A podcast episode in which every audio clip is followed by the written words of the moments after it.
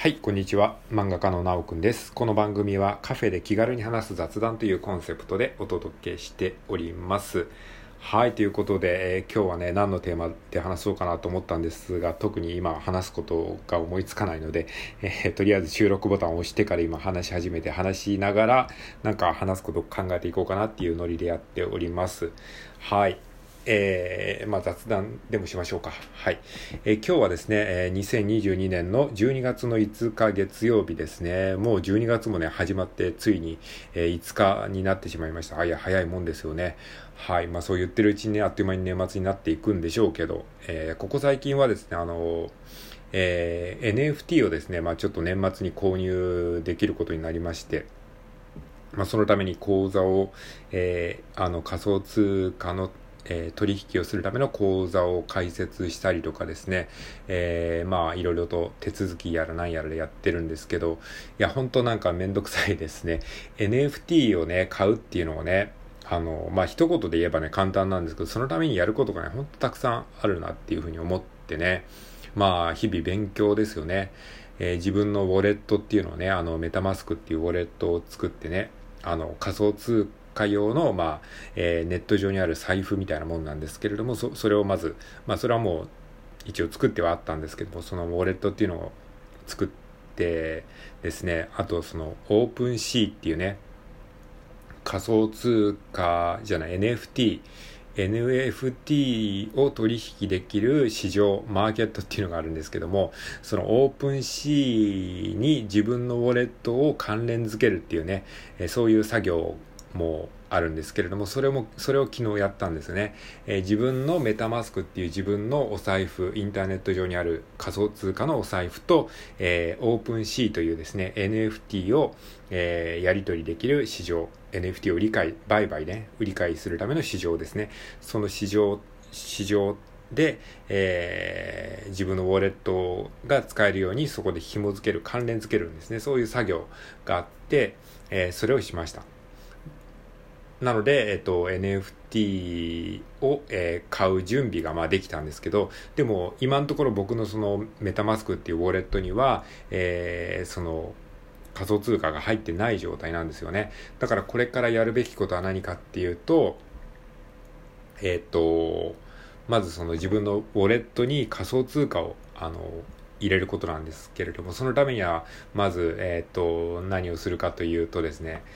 えー仮想通貨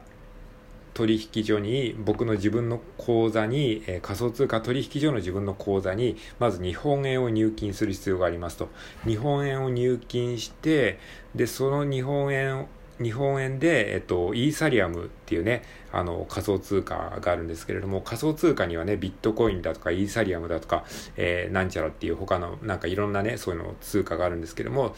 えっと、今回その NFT を買うためにはイーサリアムが必要なので、えーイーサリアムというね、仮想通貨を、えー日本円で、えー買う、買うというか、まあ、あの、仮想通貨に変えるみたいな感じですかね。で、えっと、日本円を仮想通貨にして、イーサリアムにして、で、その自分の、えー仮想通貨取引所の口座から、えーメタマスクという自分のお財布にまたそのお金をね、移動させるっていうね、必要があるんですね。送金する、送金っていうかね、送金っていうんですかね。はい。もうかなりこの時点でね、ごちゃついてますよね、話が。えー、ほんとね、めんどくさいんですよ。だからまず自分の、えー普通の三井住友銀行みたいな そういう自分の銀行にある日本円ね JPY を、えー仮想通貨の、えー販売上の自分の口座にお金を移しますと。いくらか移しますと、えーそれをそこで、えっ、と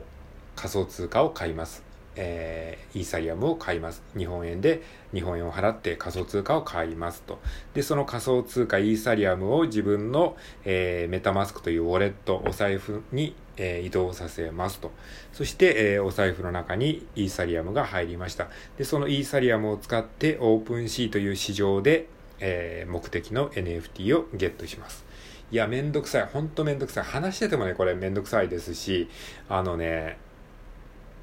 あのまあ、僕もこれも今話してるだけで実際やったことないんですよ。まだやったことないんで、うまくいくかどうかね、わかんないっていうね、心配があるので、ちょっとね、なんかこう、もっと調べておこうかなっていうふうに思ってますね。やっぱね、NFT ってね、今、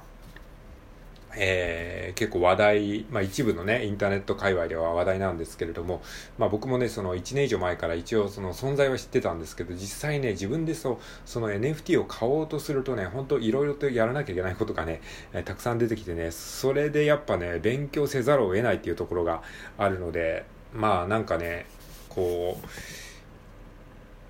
学ぶのに一番最適なのは自分でやってみることがね、本当にね、あのー、大切だなっていうふうに思いますね。今日あの、周平さんの Voicy を聞いていても、あの、そんな話をしていたんですけれども、あのー、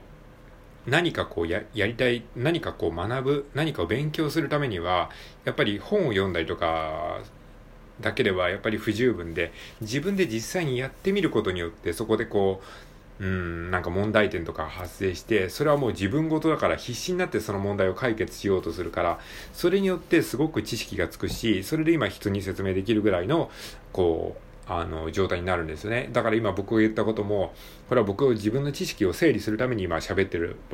部分もあって、だから NFT を購入するためには、まああの、結構めんどくさいことがあるよっていう話を、まあしたんですけれども、それは、えっと、やっぱりやってみないとなかなかわからないことだし、こういう話は多分ね、他の人の放送で聞いてたことはあったんですけども、あの、実際に自分でやってみると、あ、確かにすごいめんどくさいなっていうふうに、えー、実感としてあるわけですね。はい。ということなので、まあ今日はね、何が言いたいかというとですね、まあ NFT 購入の準備がめちゃくちゃめんどくさいよっていう話、えー、ですね。はい。まあこれをね、あの、まあ実際やったことがある人だったら少し共感してもらえるのかなと思いますし、まあやったことがない人でも、へえ、そうなんだっていうふうに、えー、一応聞き流してもらってですね、いずれその自分自身がやることになった時に、あ、確かそんなようなこと昔聞いたなっていうふうに思い出してもらもらえればね、いいかなっていうふうに思います。はい。ということで、えー、今日はですね、まあ短いですけれども、この辺で終わりたいと思います。えー、まだまだね、これから NFT 購入のためにやることは、えー、いくつかあるので、えー、それを着実にこなしていきたいなというふうに思ってます。まあ、あんまり一気にやらずに、一日ちょっとずつでも進んでいければいいかなっていう感じで、まあ、あの、焦らずマイペースに、えでも年末までにはやらなきゃいけないので、えそんな感じでやっていきたいと思います。はい。今回は以上です。ありがとうございます。